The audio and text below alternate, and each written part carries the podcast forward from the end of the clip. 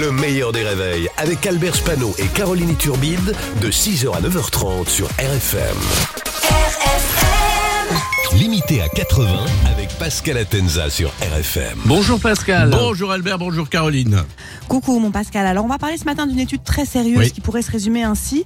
Dis-moi quel café tu bois Ouais. et je te dirai pour qui tu votes. Et oui, et c'est très sérieux, c'est fait par Jérôme Fourquet, euh, qui est un grand analyste français.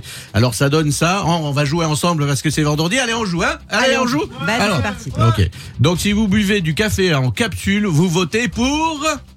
Pour... Pour, Pour, euh, Pour Macron. Pour Macron. Voilà, capsule Ah. c'est Macron. Euh, alors qu'on sait que ce qu'il préfère Macron, c'est le café grand-mère. hein. Brigitte sait faire un bon café. si vous buvez du café en dosette, vous votez pour Dosette pour euh, Bah, Mathilde Panot. bah, Eh ben pas loin pour Jean-Luc Mélenchon. D'accord. Euh, bon déjà qu'il est énervé sans rien, alors avec du café. Elle gringo, c'est moi. Elle clonait des Venezuela. Alors, je sais pas si vous votez pour Katnins, mais lui, il aime le café frappé. Ah. Le café en dosette, c'est aussi euh, quand on vote pour euh, Marine Le Pen, hein, un petit noir.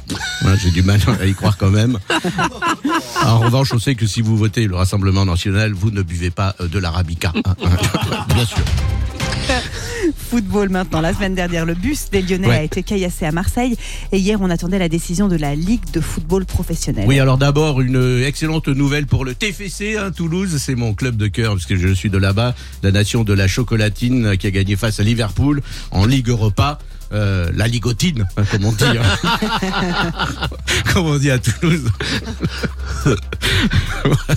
Alors, je vous rappelle que durant le caillassage, hein, on revient donc à Lyon, le coach de Lyon a été touché au, au visage. Alors, il va bien aujourd'hui, hein, tout va bien. Alors, la commission de discipline de la Ligue de football professionnel a décidé de ne pas sanctionner les Marseillais. Alors non, et c'est très logique puisque c'est un tir cadré, ça pouvait pas être un Marseillais, hein, bien sûr.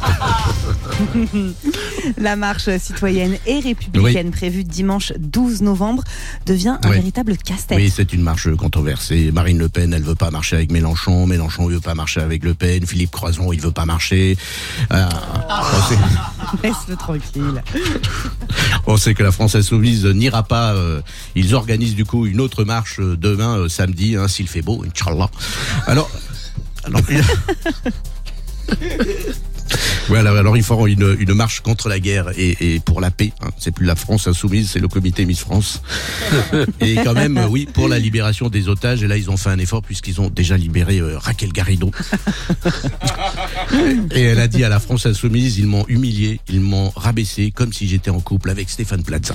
Alors, moi, je propose une marche qui mettra d'accord tous les Français, juifs, musulmans, chrétiens, athées, bouddhistes, une marche pour que plus jamais, un 11 novembre, jour férié, ne tombe un samedi. Je sais pas qui me suit. Moi. Bah, tout le monde. Bravo, Pascal. Allez, Bravo, bravo Pascal. T'es un génie. Pascal Atenza sur RFM, c'est tous les matins aux alentours de 8h15.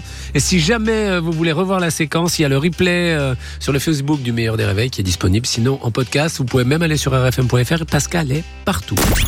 Le meilleur des réveils, c'est seulement sur RFM. RFM